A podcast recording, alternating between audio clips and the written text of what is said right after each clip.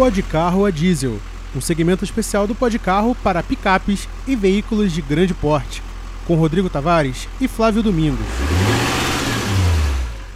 Olá e sejam todos muito bem-vindos ao Podcarro.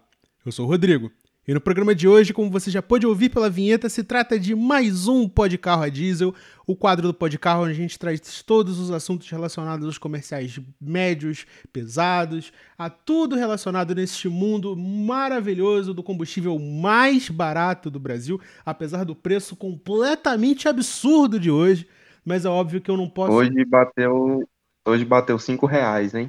Meu Deus do céu, eu... Eu não tenho nem estrutura para falar sobre isso, mas eu não quero gastar o programa inteiro falando disso, então vamos direto ao que interessa. Estamos mais uma vez com a presença dele, o homem, o mito, a pessoa mais indicada num raio de 8 mil quilômetros para falar de diesel, tá? Senhoras e senhores, o diretor artístico do Grupo Pode Carro de Comunicação, meu grandíssimo amigo Flávio Domingos. É isso aí, cara.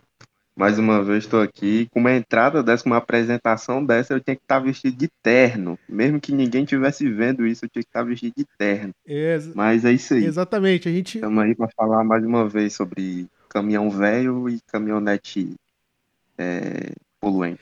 Como era de se esperar, infelizmente a gente ainda não tem o orçamento necessário para fazer todas, a, todas as pompas e circunstâncias que todos aqueles que fazem parte do pó de carro ainda não podem ter. A gente ainda está tendo aí esse problema do baixíssimo, quase nenhum orçamento. O Flávio está gravando do alto de uma pirambeira, diretamente de Maracanãú, no Ceará, e eu tô aqui no Rio de Janeiro. Então a gente vai fazer o possível para a gente levar até você mais uma semana, mais um episódio maneiro desse mundo maluco que envolve tudo relacionado ao diesel, beleza? Só que, antes da gente passar para o tema de hoje, que é um tema bastante, assim, bastante conteudista, bastante maneiro, eu quero lembrar você o seguinte. Siga o Podcarro nas redes sociais, Twitter, Instagram, Facebook, é Podcarro. Você sempre vai encontrar a gente lá, a gente avisa quando saem os programas novos. Você jamais vai nos perder de vista. Lembrando o seguinte também, tá ouvindo pelo YouTube? Primeiro, muito obrigado. Segundo, deixe o seu curtir, isso vale ouro pra gente. A gente tem a oportunidade de crescer, de aparecer em mais TLs, em mais pessoas, em mais lugares. Então, quanto mais pessoas ouvirem Podcarro, melhor para nós. A gente apresenta essa pequena maravilha que é o seu Podcarro, o seu entretenimento automotivo de sábado. E se você ainda não segue a gente, vai lá, segue. Se você está ouvindo a gente pelo YouTube, não esquece de curtir, não esquece de comentar passe a palavra adiante, compartilhe, mais gente tem que conhecer esse nosso esforço semanal para levar você as informações e as groselhagens automotivas que você merece. E se você acha que o seu tempo no carro, ouvindo a gente, conhecendo o que a gente tem para te falar, é um tempo bem gasto, e você quiser fazer qualquer doação para a gente, para a gente manter o programa, podcarro.gmail.com é o nosso Pix, a gente aceita qualquer valor. Mais para frente a gente vai fazer um apoia-se, então se você quiser ajudar com qualquer quantia a manter essa, essa grande família que é o Carro, a gente vai entrar em contato, a gente vai mostrar a você como é que funciona. Enfim, papo que vem mais pra frente. E sem mais. É isso aí. Aceitamos disco vinil da Sula Miranda. Exatamente! Você aí que tem uma quinquilharia velha e quiser presentear este quadro extremamente caminhoneirístico do programa, a gente aceita de muito bom grado, tá? Quiser entrar em contato com a gente. A gente aceita, a gente aceita caminhão também, viu? Se quiser passar um pro meu nome aí, não reclamo não. Vocês estão vendo que aqui não existe tempo ruim, a gente aceita qualquer negócio. Bom, lembrando que se você quiser mandar qualquer coisa também é podcarro@gmail.com, tá? Manda e-mail pra gente que a gente conversa. Vamos lá. O assunto de hoje é mais uma linha do tempo. Mais uma vez eu não poderia fazer isso sozinho, então nós escalamos apenas os nossos profissionais, ou o único que a gente tinha, para falar sobre uma das coisas mais, eu diria, míticas, mais brasileiras possíveis. Seria este o maior ícone sobre rodas brasileiro, acima do Fusca, acima do Chevette, acima da Towner de cachorro-quente? Sim, meus amigos. Hoje a gente está falando de um verdadeiro guerreiro das estradas, aquele que continua na, na, continua na labuta mesmo depois de anos de ter sido deixado de, de ser fabricado, que é ninguém menos, ninguém mais do que o Mercedes-Benz 1113. Mas, como você, eu imagino que você deva saber, a gente sabe que não é apenas o 1113, existe toda uma linha, toda uma gama por trás dessa longeva família de caminhões Mercedes-Benz. E hoje a gente está aqui para falar exatamente disso. Então, sem mais delongas, vamos direto ao que interessa, tá? Flávio Domingos, por gentileza, nos conte qual é a história, qual é a magia, qual é o grande misticismo por trás do Mercedes-Benz 1113. Então, cara, é, o, o 1113 e salvo as, as variações, na, ela ficou conhecida como Fusca dos caminhões, para você ter ideia, né, do, do, da fama do como ele se popularizou aqui no Brasil. Isso não é à toa, eu vou explicar o porquê. É, para começar, a gente tem que buscar a história de como a Mercedes-Benz entrou aqui no Brasil. Ela veio em 1953, só que como acionista, sabe, como uma empresa investidora.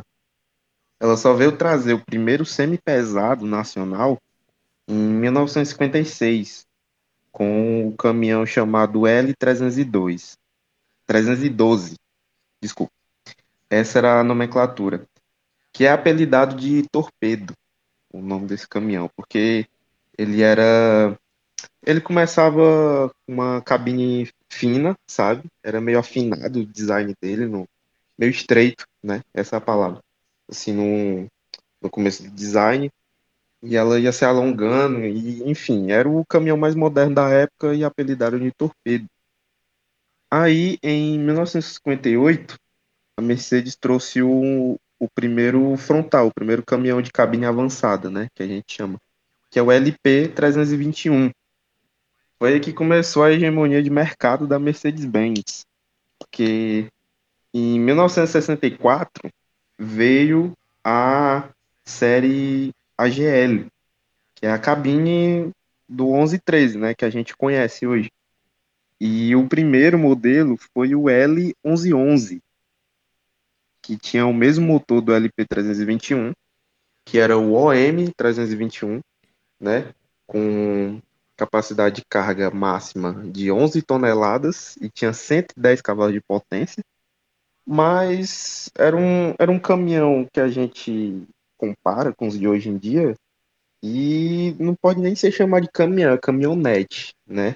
Comparado com os caminhões de hoje em dia. Mas era o que tinha, né? Na época, e era o caminhão mais moderno é, em termos de engenharia, de potência, enfim ele tinha esse motor, o M321, e tinha um câmbio de marcha sincronizado. Cinco marchas já. Que luxo. E ele foi oferecido. Hã? É um luxo, né? Um luxo, na época. Não tinha nem banco direito, mas E ele foi oferecido em diversas versões. Na, no chassi que a gente chama de LK, né, que é o chassi encurtado, para caçamba, né, o basculante. O LS, ele foi para LS né? LS é cavalo mecânico. E tinha a versão 4x4, né? Muito utilizada em canavieiro. E ele tinha o diferencial de todos os outros caminhões da época. O terceiro eixo opcional, né? O famoso caminhão truque, né? Que a gente chama. Que é aqueles de, de três eixos, né? Que aumentava bastante a capacidade de carga dele já ia para 14, 15 toneladas. E se você botasse 20 mil quilos em cima dele, ele levava. Só não podia pegar trecho de subida, né? E se pegasse, tinha que subir de ré. Mas. Deve ser bem sofrível, né? Sim. Na época, o cara tinha que ser, além de caminhoneiro, ele tinha que ter uma persistência, assim, descomunal. Mas enfim, vamos lá, continuando. Aí, em 1970, foi quando começou a trajetória do 1113, que a gente conhece como Muriçoca. É, nesse ano foi lançado um, um outro motor. Ele substituiu o OM321. Esse motor foi o OM352. E o 1111 deu origem a quem? 1113. E os mais pesados, né? Lançados em seguida, que foi o 1313 o 1513 e o 2013. Inclusive. Eu espero que. Deixa eu só. Não, pode falar. Deixa eu só te fazer uma pequena interrupção aqui. Inclusive, eu quero deixar até uma dúvida minha clara pra galera aqui, pode, de repente pode ser a dúvida de vocês. Quando você fala 1513, 1313, essa nomenclatura, essa numeração que condiz a, as carrocerias e motores. O que, que ela é exatamente? Do que, que são esses, esses dois números sobre da isso. Eu já ia falar sobre isso, cara. Uma pergunta muito boa hora. Então, é, em se tratando de Mercedes-Benz, os dois primeiros números, né, ele faz correlação à capacidade de carga do veículo. E os dois últimos números, ele faz é, a correlação referente à potência. Então, 11 e 13 quer dizer que ele saía caminhão topo, né, dois eixos, é, com capacidade de carga de 11 toneladas e com motor de 130 cavalos. E aí por diante. 13 e 13, capacidade máxima de capacidade homologada, né, de 13 toneladas e 130 cavalos. 15 e 13, 15 toneladas, e 130 cavalos, né? E por aí vai. É, enfim, em 71 foi lançado um, um outro modelo para compor a linha de caminhões, que foi o 2213. Ele era um traçado 6x4. Traçado, quando eu digo, é que ele tinha tração no, nas quatro rodas, né? Enfim, é, com um eixo truque erguido.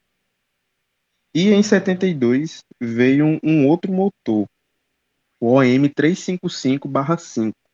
Esse barra 5 significa que ele é 5 cilindros. E ele equipava o cavalo mecânico 1519. E é outra lenda. Ele foi apelidado de brejeira, porque ele era muito utilizado nas madeireiras, lá pelo Amazonas, é, pelo Pará. No norte do Brasil ele era muito usado, dentro da floresta, dentro dos canaviais, justamente pela capacidade de carga dele, pela capacidade de tração. Era um caminhão que basicamente entrava e saía de qualquer lugar sem nenhum, sem nenhum maior problema, entendeu? Era uma máquina praticamente perfeita. Enfim, é, lá para 1975 veio o, mo o motor OM352 ganhou uma versão turbinada, ou seja, é, até de 1970 até 1975 esse motor OM352, o que equipou 1113, 1313, etc., ele era maçarico. Quando a gente fala de maçarico, na questão do diesel, é que ele era aspirado, né? E a, a versão turbinada, ela veio para melhorar a eficiência e a economia. É o turbo, é, a turbina, né? O sistema de turbina e tal, que a gente conhece nos carros de passeio, né, como uma, uma peça de preparação, nos motores a diesel, eles geralmente vêm justamente para trabalhar em conjunto com a eficiência e a economia. Então, o diesel tem mais esse pontinho aí para conta que o turbo, ele além de aumentar a potência, ele aumenta a economia e o custo-benefício total, entendeu?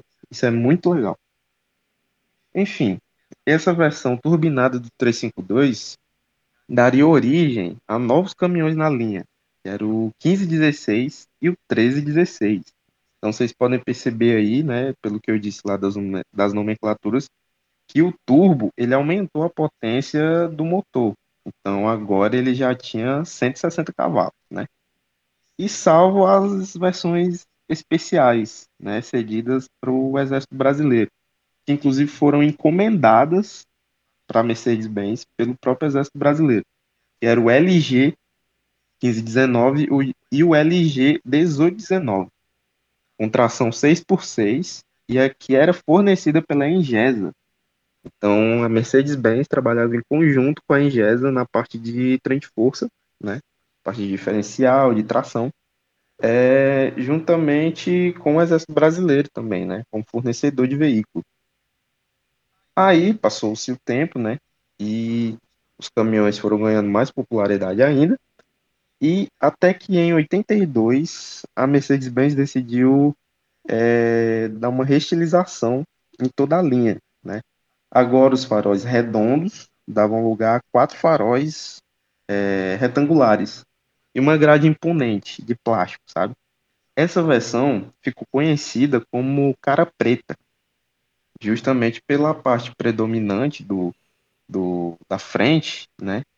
é, ser toda de plástico preto e um para-choque mais largo, que também era pintado de preto. Então ficou conhecido como cara preta. E curiosidade, ó, nessa época, na década de 80, como a maioria de vocês sabem, teve aquele incentivo governamental e midiático para promover um novo combustível, que era, que, que era o qual? O etanol, que atingiu todos os lados da indústria automotiva. E como a gente, como alguns de vocês devem imaginar, né, nem os caminhões escaparam disso. Meu Deus, né? lá vem. Até que em 19... Lá vem, meu amigo. Você achou que só porque era os 13 eu não ia falar disso? Mas com certeza vou falar. Mas assim, Enfim. eu tenho até que botar uma nota no meio disso aqui, porque já existe na pauta, pra gente falar em programas futuros, sobre essa, esse completo devaneio, essa loucura que foram caminhões movidos a álcool, inclusive o mito do Chevrolet Canavieiro vem aí, tá? Mas isso é assunto pro próximo programa. Por favor, Flávio, continue. Pois é. Em 84, a Mercedes teve a ideia mirabolante de pedir lá na central de engenharia para desenvolver um motor a álcool utilizando aquele OM352 a diesel como base. Você imagina a loucura, né, do cara chegando lá, os engenheiros lá achando que ia ter um dia tranquilo de trabalho, e chega lá um, sei lá, um relatório falando, ó, nós precisamos de um 352 a álcool. Eu, se fosse dessa engenharia, eu tinha me demitido e ido pra Scania. Fique-se lá. Mas enfim, continuando. Esse 352 a álcool aí, ele tinha 150 cavalos e equipou dois modelos de caminhões, o L2215 e o 2216 6x4, né? E eles eram utilizados dentro das fazendas de cana-de-açúcar. Era só isso mesmo, né? Era levando a carga e utilizando a carga como combustível ali, né? É tipo o carro do, da, do professor lá do De Volta para o Futuro, né? Que ele para nos cantos, bota lixo em cima. Sim, No claro. caso desse caminhão aí era cana-de-açúcar, botava lá direto, né? Enfim. E como vocês podem imaginar, isso aí não foi para frente, assim, mas a, a decadência disso aí já estava estampado, porque o custo-benefício era praticamente zero. Os motores a álcool, esses motores a álcool aí, é, eles não tinham um torque muito alto, né, para carregar 22 toneladas, né, como era a tara máxima deles, né, e eles tinham um torque muito inferior ao 352 a diesel. E outra, e o principal, né, que vocês devem estar pensando, quanto que um carro desse, um caminhão desse fazia por litro? Não fazia nenhum quilômetro por litro, pra você ter ideia. Fazia tipo 300 metros com um litro. Mas enfim, passado esse devaneio aí, outra curiosidade, né? Vamos, outra parte.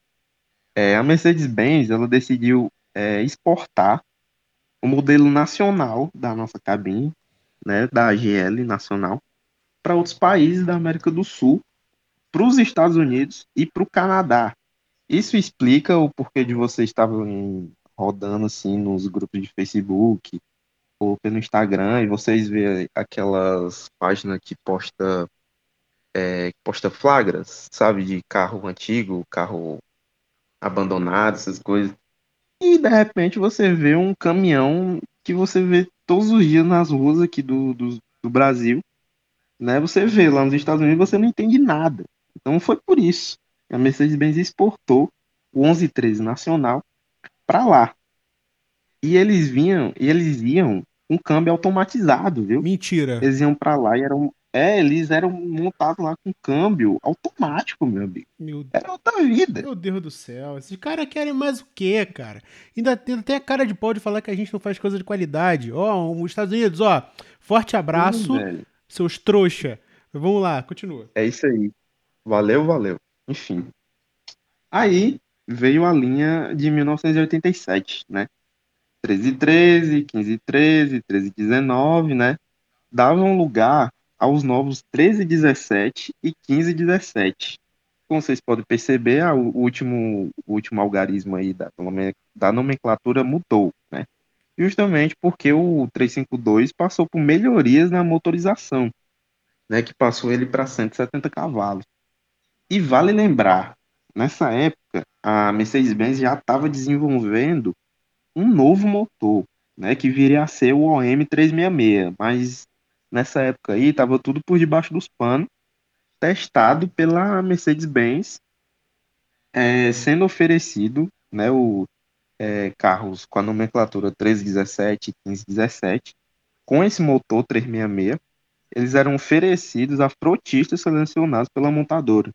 Então, naquela época, para contextualizar, assim, naquela época, é, tinham frotistas utilizando caminhões zero quilômetro, Mercedes-Benz, com motor de teste, tudo por debaixo dos panos.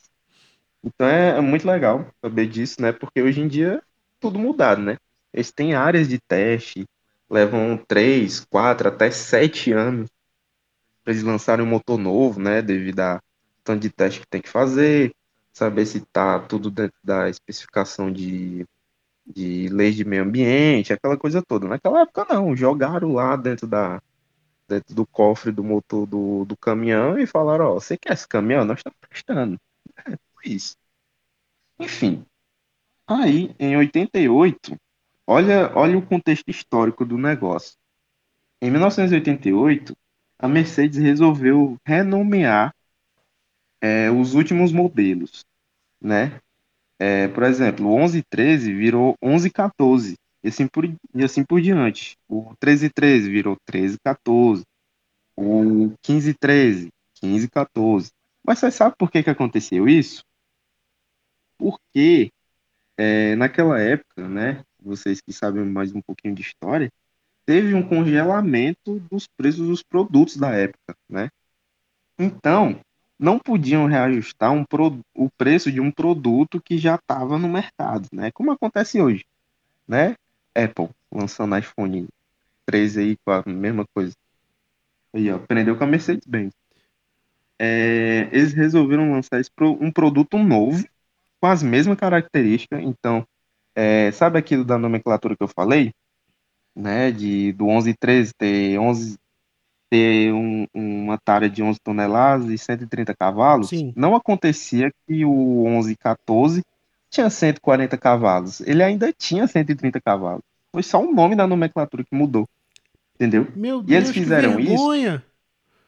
Sim, eles fizeram isso, cara, para poder reajustar os preços do caminhão, entendeu? Então eles lançaram um produto que já estava no mercado, relançaram, entre aspas, né, para poder mudar o preço. Foi só por isso. Isso é, isso é um absurdo, olha só. E, Inclusive, é por causa disso que eu vou instaurar agora um momento denúncia. Momento denúncia. Que é o seguinte. Eu considero isso a denúncia com 40 anos de atraso, mas vai assim mesmo. Olha só, isso é absurdo. Isso é uma prática que está sendo feita no Brasil até hoje, tá? Vocês estão mudando o nome de carro aí para eles parecerem uma coisa nova, mas eles não são, eles são restos mortais de coisas que vocês estão empurrando na gente há um tempo, tá? Vocês acham que a gente é trouxa? A gente não é trouxa não. Esse programa aqui é denúncia, tá? É só no nosso? Não, não é só no nosso. E eu não quero nem saber se da Tena Denúncia, denúncia ao vivo a Mercedes-Benz e a Autolatina. Enfim, vamos lá. Briga. ô, olha só. Tu não vai falar da Autolatina no meu turno, não, parceiro. Tá achando que isso aqui é bagunça? O- olha só, hein? Enfim, eu não. Eu... Enfim, vamos lá, vamos lá. Descompostura. Ânimos mais calmos, continuando. É, a série AGL foi a mais vendida do Brasil, né? Como vocês sabem, ela era o conhecido como o Fusca dos caminhões, né? E eles fo- foram produzidos, é, como que a gente sabe de, de dados, assim, mais de 250 mil unidades, né? Sendo 11 e 13 responsável pela maior parte dessas vendas. Por quê? Já que era o caminhão de entrada, né? Vocês me perguntam, já que tinha 15 e 13, né? Que já vinham trocado de fábrica e tal. Porque o 11 e 13, meus amigos, ele tinha o básico do básico. O que fazia dele um para toda a obra. Era um caminhão barato, era o caminhão mais barato que tinha. Ao mesmo tempo, né, que ele não tinha nem banco direito, ele também era levava a fama, né, de Mercedes-Benz de não quebrar, né, de ser um reloginho, aquele motor ali, se você trocar óleo e filtro, aquilo ali roda mais de um milhão de, de quilômetros de, de distância fácil, meu amigo. Então, cara, era por isso que o 1113 foi o mais vendido do, do Brasil. Até que, né, todo o sucesso tem um período de ascendência, né? De normalização e de decadência, né? Infelizmente. Aí, em julho de 1989, é, começaram a ser lançados novas cabines, a da linha HPN.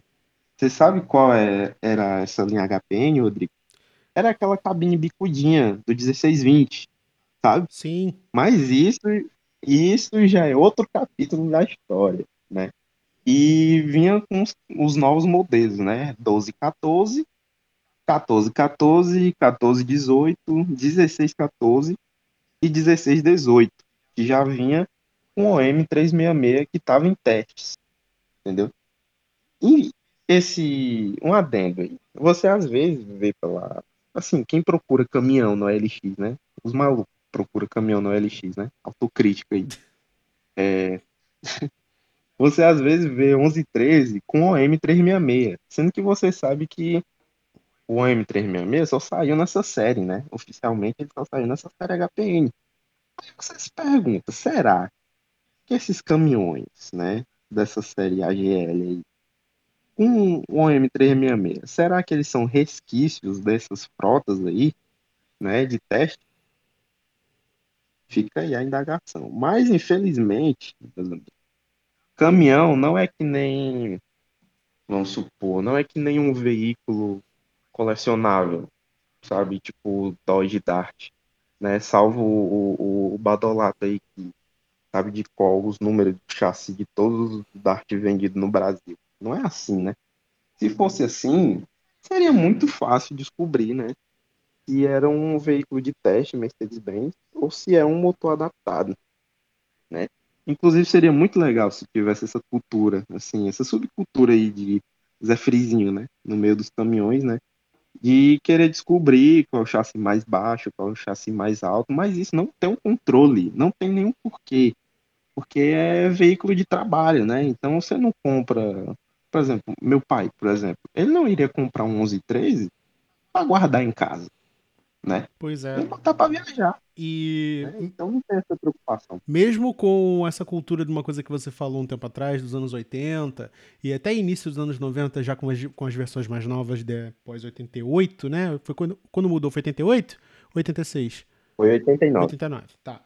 A partir, até um fato curioso para levar para o público, é que em meados dos anos 80, anos 90, carro, caminhão, é, qualquer ativo de grande valor, né, na casa dos milhões de cruzeiros e cruzados e por aí vai, eram comprados para servirem de ativos físicos. Como assim? Dinheiro não valia absolutamente nada, né, que nem hoje, e você comprava um carro, comprava uma casa, comprava um caminhão e estocava. Né? No caso do carro e do caminhão, você estocava uhum. o carro zero, o caminhão zero em casa, para você no futuro poder revender esse caminhão e ter um valor praticamente sem desvalorização. Porque nessa época, se você, para ter uma ideia, se a, a, comida já era remarcada de 12 em 12 horas no supermercado, imagina o preço tabelado de um caminhão, que é uma coisa caríssima, sempre foi. Então hoje é muito comum, né? Comum entre aspas, né? Porque um barney find, um encontro assim, uma, encontrar um carro, um caminhão usado sem uso é uma coisa difícil.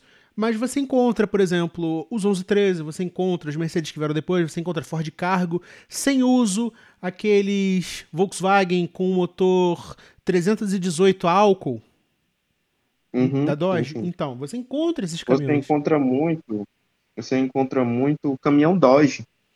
É o que mais encontra, porque era caminhão importado, né? Os Dodge eram caminhões importados? Sim, a cabine era importada. Ah, e eles eram montados. Tá, e ó, um, um fato para você aí que não sabia, você, consumidor inveterado de AG Badolato e não sabia dessa aqui, ó, pode carro, é informação, caiu meu lápis. Ó, informação ao vivo. Pois é, meu amigo. Tá vendo? Ó, eu não sabia disso. Eu sabia que esses motores eram feitos em loco, eram feitos no Brasil, tanto que a Volkswagen é, completamente é, cheia de tesão para ir atrás desses carros e desses motores. O que, que ela fez? Ela comprou a Dodge, comprou a fábrica e acabou com a Dodge em 1981. Mas isso é assunto para outro programa. Vamos lá, Flávio, continua. Fatos caminhonísticos da sua noite.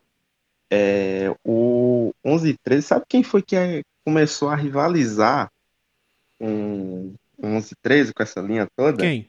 eu esqueci de falar, o famoso caminhão Volkswagen. Ele começou a ser vendido nessa época, né? 81. Pronto. O caminhão Volkswagen, né? Novidade na época. O pessoal olhava assim um caminhão, aí via um logo da Volkswagen, ficava doido, né? Que, que Brasília é essa que eu não conheço? Inclusive, Enio Júnior, forte abraço. que Brasília azul é essa que eu não conheço, né? Enfim. E outro, em 85 começou a ser vendido o Ford Cargo. Ford Cargo. Ford Cargo. Vocês estão vendo aqui. É, maravilhosos. hoje tá horrível, são 9 horas da noite, dia que a gente tá gravando aqui. A gente tá um pouco cansado, eu cheguei de viagem hoje, então eu tô completamente esbudegado. Se o Flávio falou alguma besteira, provavelmente vai passar direto na edição. Eu já peço desculpas a você que tá ouvindo.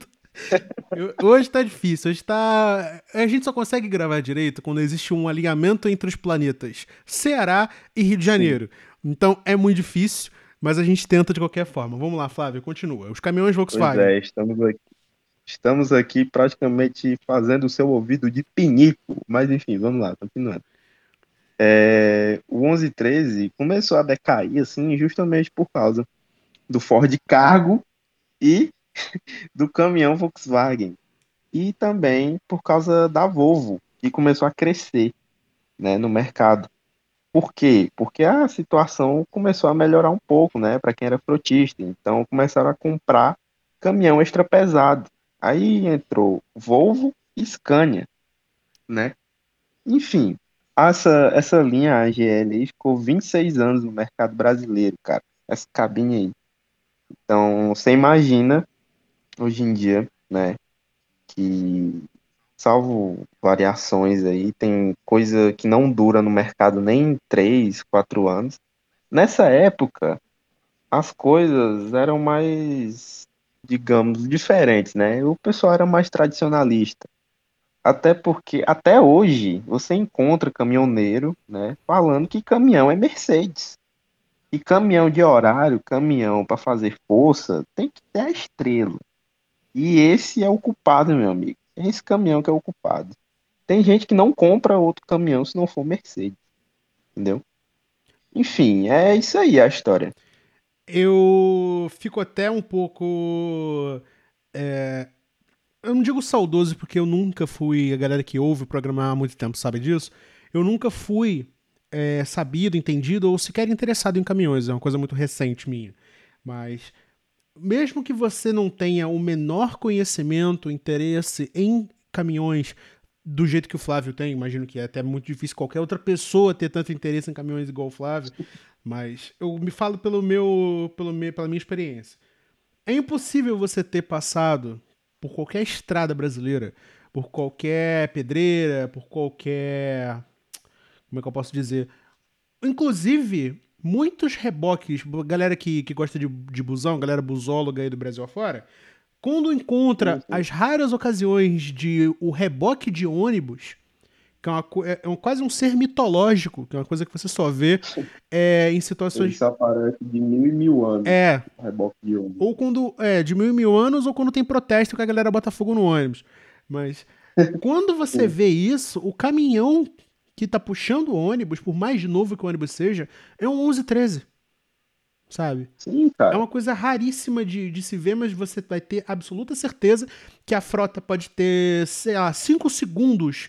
É a frota mais nova do estado de, sei lá, de qualquer lugar, mas o caminhão é aquele velho 1113 que a frente está terrivelmente envelhecida, parecendo um maracujá de gaveta comparado a uma Apache VIP 0 km, mas ele continua na labuta, continua puxando, continua indo de Ceasa a Ceasa, fazendo frete, fazendo mudança, fazendo o diabo. Mas os Mercedes-Benz... Carregando tudo. É, tudo. eu, eu tenho quase certeza absoluta que este é o caminhão não só mais longevo da história do país, como também o de maior sucesso. E, Sim, não tenha dúvida, cara. e isso eu não, não, não deixo restrito apenas ao 1113 e todas as suas variações. O Exército, até pouco tempo atrás, ainda, em nas missões lá pra cima, né, norte e nordeste, ainda usa esses caminhões, os 4x4, Sim, cara. sabe? Usam. Eu vejo, eu assisti um vídeo de um canal que ele, é, ele vende ex-viatura do Exército Brasileiro. É muito, eu acho muito legal esse canal. Porque eles mostram uns motores muito diferenciados, tipo o Detroit Diesel dois tempos, Uhum. que era utilizado em algumas, algumas viaturas do Exército Brasileiro naquela época. Mas é, eu vi o- eles fazendo uns testes nesse LG 1519 aí que eu falei, né? Que era o caminhão do Exército Brasileiro, 6x6 e tal. Cara, ele subindo um, um- um morro, assim, o cara sobe como se estivesse andando no plano, assim, numa boa, sabe? E o caminhão nem, nem com o motor esguelando tava, era tipo, tranquilo, é o que ele faz, assim, no dia a dia. Isso é muito legal, porque a gente vê a longevidade dele, né? É, um, é uma, uma série aí que veio do que veio da Alemanha em 1959. Eles trouxe- trouxeram para cá, né? Eles adaptaram o mercado brasileiro. Você vê um negócio que ficou, vamos, no total, né? Vamos juntar tudo no mesmo, no mesmo pote, né? Ele ficou de 1959 até 1989, né? Aí, construção com esse 352 aí, é, essa cabine AGL, então é muito legal, né? A gente ter oportunidade de conhecer uma máquina de- desse tipo aí. São é aquele que a gente fala de que é o tipo de caminhão que a marca pegou, fez e jogou a forma fora, entendeu? Nunca mais teve um igual. É, e é uma coisa até que eu queria perguntar já a nível de curiosidade, porque os caminhões que sucederam os 1113, né, que são aquela com a, com a aparência mais quadrada, que por alguma razão tinham calotas, né? E eu, eu, eu não sei nem se são calotas, mas aquilo me parecem calotas e, enfim, né? É, Não, são calotes. é tão difícil você ver um caminhão desses em, lin- é, em linha, não, perdão. Um caminhão desses ainda rodando, que, assim, óbvio, existem desses caminhões rodando. Aqui, por exemplo, no Rio de Janeiro, era muito comum você ver grandes lojas de imóveis usando esses Mercedes mais quadrados para fazer, pra fazer frete, para fazer mudança, enfim. Mas é, é batata. Você vai num, num hortifruti, ou aqui no Rio de Janeiro, num sacolão da vida, tá lá o 1113 levando verdura pro, pro Ceasa, trazendo. Você vai num, num cara que faz frete sabe, para outro estado, o 1113 tá lá. e sabe o que é melhor, cara? Ele é um caminhão relativamente barato nos dias de hoje. É até controverso falar isso, né? Porque nada tá barato no dia de hoje. Né? Mas em se tratando de caminhão, que você encontra, sei lá, aquela Mercedinha, sabe, a 710, aquele caminhãozinho pequeno, Uhum. você encontra um daqueles por 70, 80 mil reais, alguns modelos mais novos por 110 mil.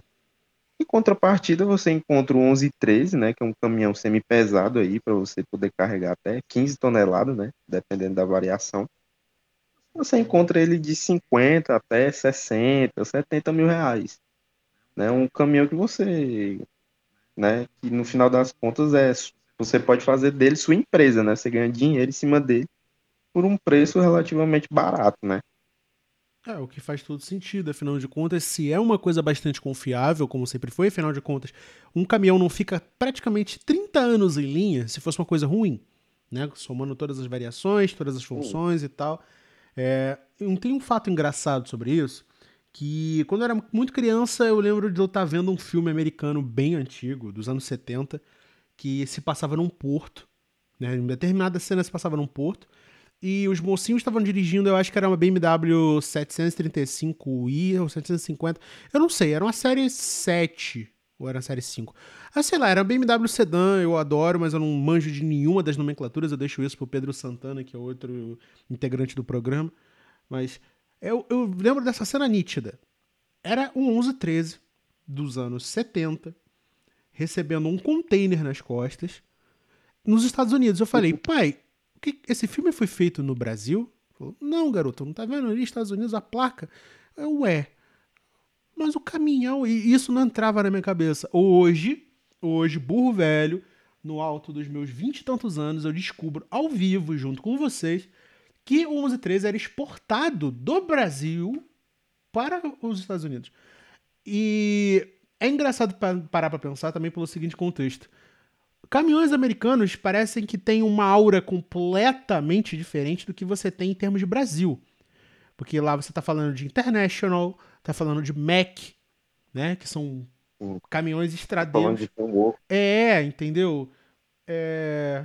Peterbilt. Built que, usa, que usou o motor Caterpillar É, cara. até uns anos sei lá, é, é, é um, é um ambiente completamente diferente e ainda assim bastante receptivo pro caminhãozinho Mercedes, né? É uma coisa bastante, como é que eu posso dizer, interessante do ponto de vista para se analisar assim.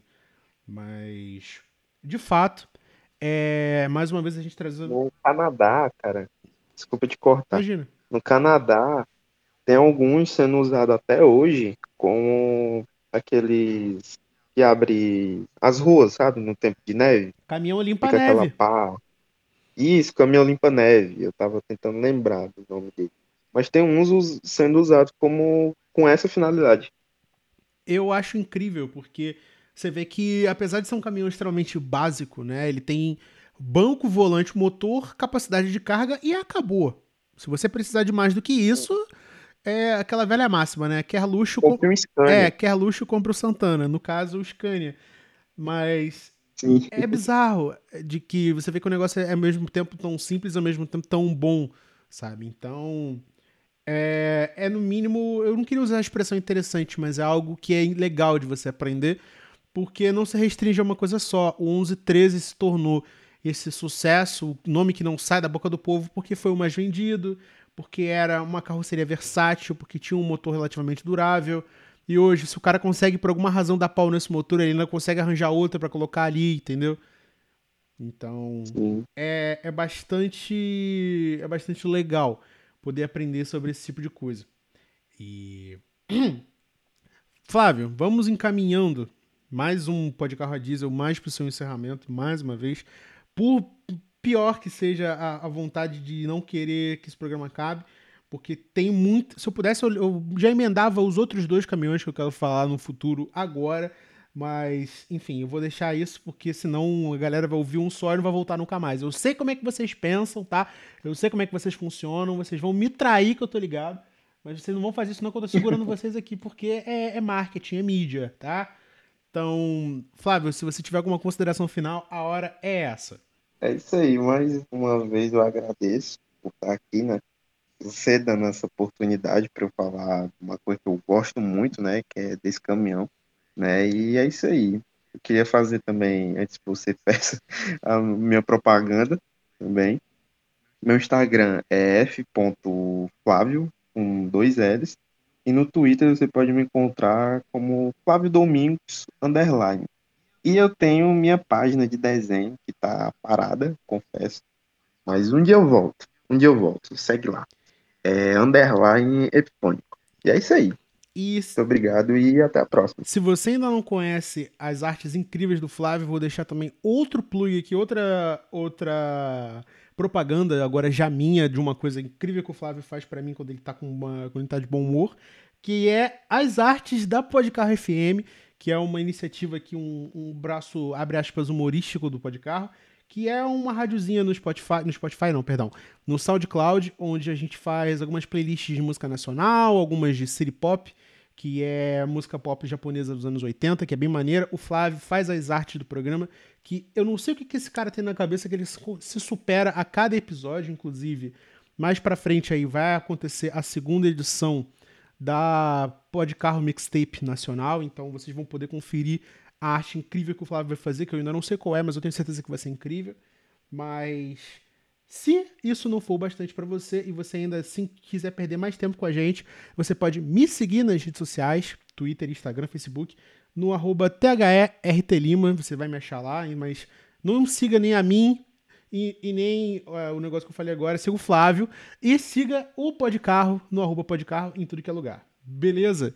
Então, minha gente, a gente volta mais pra frente com mais um Podcarro a Diesel. Mais uma vez, obrigado ao Flávio por ter vindo. A gente vai voltar aí com outras histórias. Eu quero trazer a história de um dos modelos mais icônicos da história do caminhoneirismo nacional, que é o 11, o, o, 103 o Meu Deus do céu, olha onde, minha mente foi, eu esqueci o nome do caminhão.